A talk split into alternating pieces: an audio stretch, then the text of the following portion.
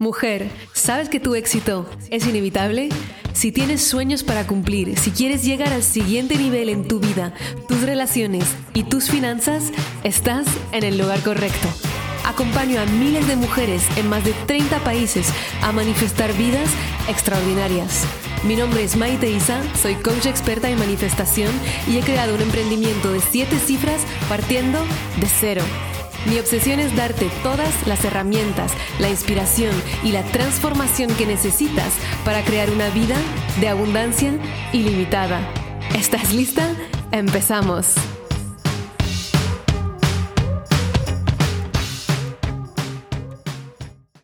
Hello amore, bienvenida a un episodio más de Tu éxito es inevitable. Qué buen rollo encontraros de nuevo mujer, que si lo estás escuchando al mismo tiempo más o menos que lo estoy sacando, es que es el final del año. What? Ha pasado demasiado rápido. Uno de los años preferidos de mi vida, aunque cada año es un poco mi año preferido. Pero bueno, no me explayo. Lo que quiero decir es que os agradezco a todas por la acogida que le habéis hecho a esta serie de que hablan los millonarios. Sabía que la queríais escuchar, pero me hace una emoción muy, muy grande y me hace muy feliz todos los comentarios, todas las stories que habéis compartido, o sea, seguir compartiéndolo y mandarlo a todas las mujeres de vuestra vida porque creo que puede ayudar mucho. No queremos que este conocimiento se quede en un círculo cerrado, al revés, yo quiero democratizar el hecho de tener dinero, ya sabes que mi misión en la vida es crear un mundo abundante donde lo normal sea tenerlo todo y cuanto más normalices estas historias, cuanto más las puedes escuchar y hacerles partes de tu día a día, pues cuanto más te alineas con esa misma vibración. Ok, seguimos con De qué hablan los millonarios parte 2. Hoy quiero hablar en este episodio de dos valores principales que dictan el comportamiento de los millonarios. Como siempre, obviamente no es que conozco a todos los millonarios del mundo, te estoy hablando de este grupo con el que me encuentro tres veces al año y con el que comparto los valores y nos ayudamos, inspiramos, entre nosotros, puedes ir a la parte 1 de esta serie para entender mejor sobre este grupo, que no quiero repetir lo mismo. El primer valor que refleja los millonarios es la responsabilidad radical. Cuando hablaba de o somos víctimas o somos manifestadoras expertas, la responsabilidad muy a menudo es lo que determina eh, de qué sitio, de qué lado me encuentro. Obviamente podemos ser víctimas de un hecho, ¿no? Si me roban en la calle, soy una víctima en ese momento. Donde nace la responsabilidad es una vez que ha pasado este hecho, este acontecimiento, cómo sigo viviendo mi vida. Porque mis heridas no son mi culpa, pero mi sanación es mi responsabilidad. Lo que voy a crear a partir de hoy presente hasta el futuro es mi responsabilidad simplemente porque nadie va a venir a crearlo para mí. Cuando entendemos esto y cuanto más rápido lo podemos entender, cuanto más rápido vamos a poder dar, dar pasos de gigante hacia la vida que queremos. La responsabilidad quiere decir que el entendimiento que todo es posible y que el universo siempre conspira a mi favor no quiere decir que todo me va a ir bien siempre y no dar pataletas o tirar la toalla cuando no me funciona una manifestación o algo que pensaba que se iba a manifestar no se está manifestando en los tiempos que yo quería, nunca vamos a darnos por vencidos o a llegar a la conclusión que entonces no es para mí, es que esto no funciona. Lo que entrenamos nuestra mente a hacer de manera automática es buscar dónde está la oportunidad en cualquier problema. Es buscar dónde está la bendición. Y de hecho, Sarah Blakely, que es billonaria, una de las primeras mujeres billonaria, no, no millonaria, billonaria, con su propia empresa, es la CEO de Spanx. Bueno, ahora ha traspasado la empresa. Em, dice ella siempre que todo lo ha creado y empezó desde cero sola preguntándose siempre, con cada mierda que le pasaba, cada problema que tenía, ¿dónde está la bendición? Era como lo más normal, lo más normal que hacía en el día a día. Y eso es responsabilidad. Porque lo que veo es que mayoría de la gente va a abandonar en el camino de la manifestación. Va a abandonar porque cuando no tienen los resultados en la fecha en la que decían, como ha pasado un mes, no he visto nada, van a regresar a sus antiguas formas de pensar. Incluso se van a sentir como estúpidos porque piensan, ah, he perdido tiempo. Y se sienten estúpidos por haber creído. Qué triste es esto. En vez de darse la oportunidad de seguir creyendo, confiando, actuando como si supieran que va a llegar su manifestación. Se abandonan y regresan a la vida de antes y obviamente siguen manifestando como antes, es decir, siguen manifestando la vida que no quieren. Y con respecto a esto, Blakely hablaba de su pánico, miedo, pánico a subirse a un avión y tenía una real fobia hasta el punto de casi desmayarse. Y cuando las personas que la entrevistan le preguntan, ¿pero cómo has hecho para liberarte de esta fobia? Y su respuesta es, pues no he parado de tomar el avión. Constantemente he tomado el avión. Esa es responsabilidad absoluta. Porque cuántas cosas te dan miedo y porque te dan miedo, no las haces. Demasiadas veces las personas dicen, ay, no, no lo he hecho porque tengo miedo. No, no, no, no. No es que no lo hayas hecho porque tienes miedo. No lo has hecho porque has dejado que el miedo te guíe, te domine, pero tú siempre tienes la posibilidad de hacerlo con miedo y es así que vas a avanzar en la vida. Todo lo que hagas hoy lo harás peor de lo que lo harás en dos años. Si quieres empezar un podcast ahora, tu primer episodio será mucho menos potente que tu episodio número 100. Pero para llegar al 100 tienes que pasar por el primero y el segundo episodio. Si no, siempre lo harás mal. Y es igual para todo, es igual para tu práctica de la manifestación. Si no te pones a manifestar las cosas que quieres ahora, aunque sean cosas más pequeñas de lo que quisiera para coger soltura, no vas a llegar a manifestar las cosas grandes. Y esa es la responsabilidad absoluta de entender, no es el universo que me da lo que quiero, me refleja lo que soy. Y quién soy yo, solo yo lo puedo cambiar.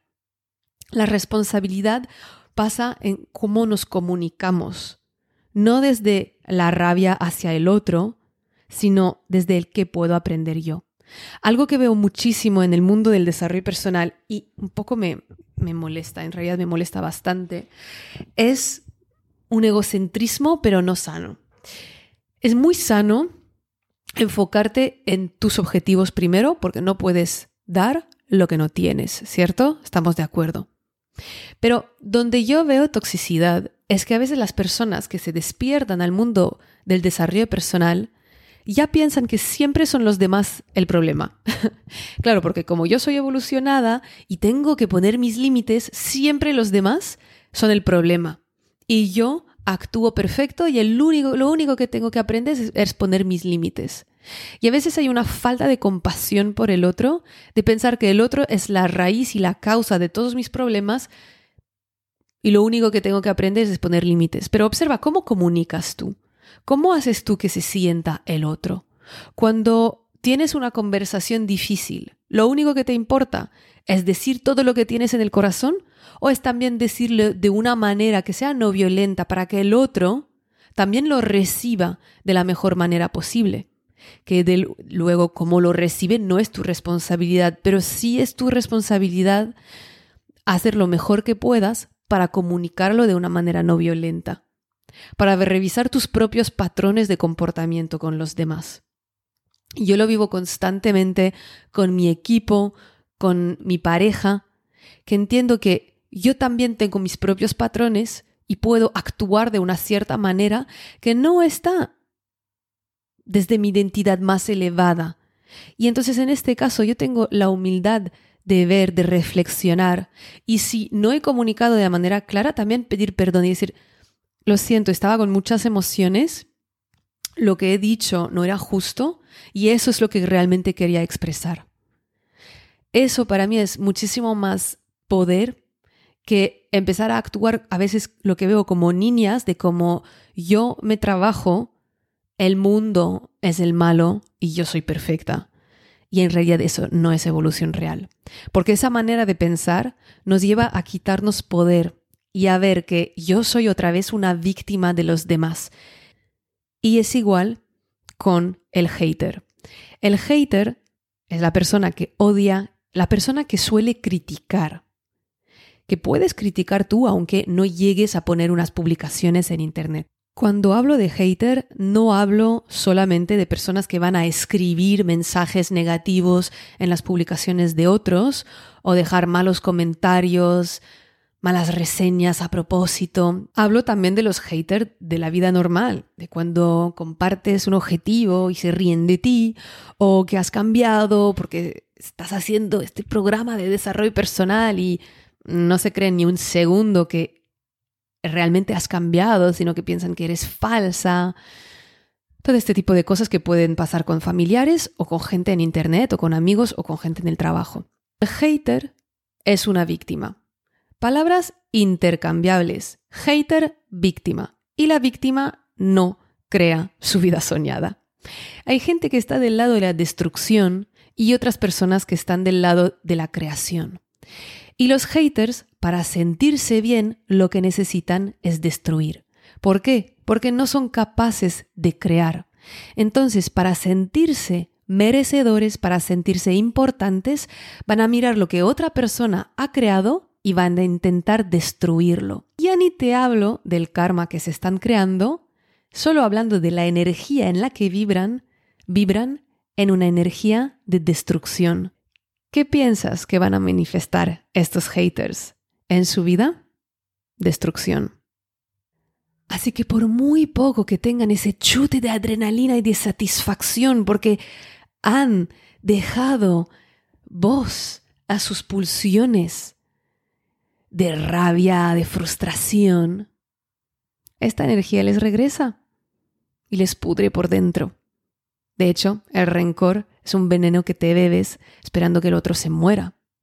Esas personas no se dan cuenta que todo es un espejo y que cuando necesitan compartir odio en las redes o en persona, en realidad es que están actuando en base a sus heridas internas no procesadas. Herida del abandono, porque no le hemos respondido al correo o no le has respondido bastante rápido a su WhatsApp. Heridas de confianza y tantas otras. Y sobre todo mucha, mucha, mucha inseguridad. Cuando estuvimos en Las Vegas hace unas semanas, me impactó la vista al llegar a la ciudad del número de carteles gigantes de estos de anuncios para abogados y despachos de abogados. Y todos los mensajes publicitarios es, ¿te lastimaste? Nosotros te podemos ayudar a volverte rico. Y hablando con el Uber y con la gente eh, de la ciudad decían, es que estos son puras estafas, o sea, scam a los seguros y a los hoteles y demás, que la gente busca lastimarse para luego poder demandarlos demandar a los hoteles, eh, demandar a los casinos, demandar a, sea donde sea los lugares de, de, espectáculos para poder ganar dinero. Y dicen, la mayoría de la gente de las veces no tienen nada, solo que lo ven como una fuente de ingreso. Qué triste, qué vibración de escasez, qué vibración de robo, que estás mintiendo, engañando, estafando para recibir un dinero que no es tuyo, que no te pertenece, que no mereces recibir. Y es que estas personas están del lado de la destrucción, no del lado de la creación. Como no saben crear, ven algo que otra persona ha creado y lo quieren destruir. Quieren ellos también un poco de ese éxito sin estar dispuestos a dar lo que esa persona ha dado para manifestarlo están del lado de las víctimas. Y de hecho a nivel identitario se ponen realmente como víctima, ya que dicen, ay, me he lastimado y entonces debo tener ese dinero. Y las víctimas sabemos que no crean su realidad. Le puede ir bien por esa vez que de hecho, como no habrán trabajado sus creencias de dinero, no habrán elevado su identidad ni su vibración a la altura de la riqueza, ese dinero lo perderán y como no han pasado del lado de la creación, sino que siguen del lado de la destrucción, seguirán manifestando destrucción. puedes observar si tienes una tendencia hater, que a ver, bajando el ego lo podemos observar todos. ¿Qué tanto me estoy realmente dejando ir del lado de la destrucción? Y la mayoría de la gente tiene, tiene una tendencia hater, porque por supervivencia nuestro cerebro va a tender a llevarnos más de ese lado que el lado de la positividad. Tenemos esos sesgos negativos, ¿no? Que hemos heredado desde milenios de evolución humana.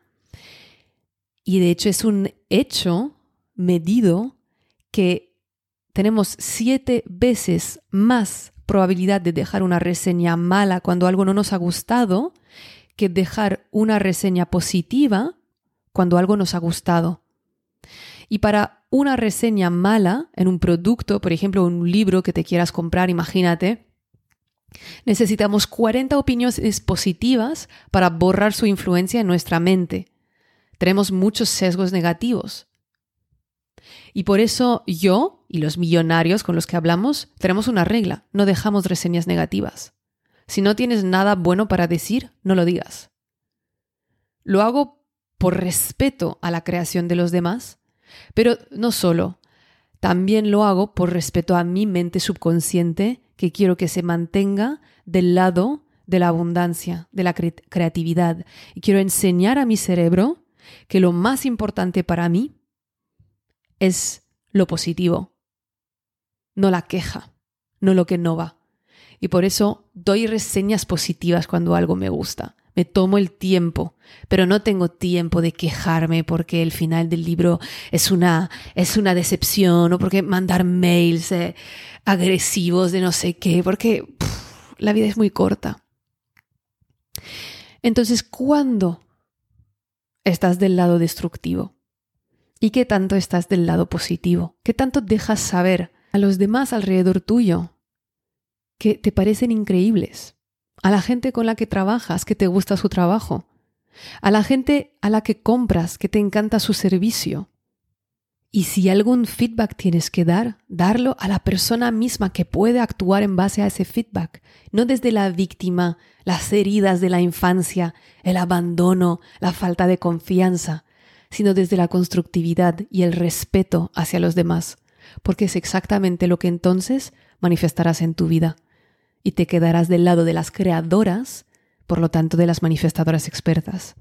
Algo que muchísimas veces las personas me dicen cuando me conocen en persona y también cuando trabajan conmigo, mis alumnas, las mujeres de la comunidad, dicen algo que destaca muchísimo en ti es tu felicidad. Es como pareces demasiado feliz. Realmente lo haces desde el amor, desde una energía muy femenina. Se ve que gozas tu vida, se ve que estás alineada entre lo que enseñas y lo que eres y lo que practicas en tu propia vida, en cómo vives tu vida. Y esto es lo que no había visto antes. Había escuchado conceptos similares o iguales, pero la forma en la que lo dices, la forma con la que vives, quién eres, es lo que crea toda la diferencia. Y eso estoy convencida que es porque estoy del lado de la creación y porque me enfoco no a destruir los demás, sino a elevarlos. Y si no tengo nada bueno para decir, mejor digo nada. Y mejor me enfoco en lo que yo puedo mejorar y en juntarme con las personas que sí quiero eligiendo siempre mejor mi círculo de amistades, mi círculo de trabajadores, mi círculo incluso de alumnas. Soy selectiva en la gente que dejo entrar. Muchas veces si veo una persona que en el mail no respeta a mi equipo, le intentamos ayudar, que no consigue hacer el pago, en el segundo que veo que empieza a faltarle de respeto, fuera, no tiene derecho a comprar. Y nos pasa mucho, es que no quiero a nadie así en la comunidad. Siempre tenemos el poder y ese poder empieza con lo que yo reflejo al campo cuántico. ¿Quién soy? ¿Creadora? ¿Destructora? He hablado mucho para este primer valor que es el de la responsabilidad. No me gusta, como bien sabes, cuando estoy sola hacer los episodios más de 20 minutos porque creo que son mucho más fáciles de integrar así. Así que nada, haremos una parte más de esta serie de que hablan los millonarios como sé que te encanta Me imagino que no estarás enfadada.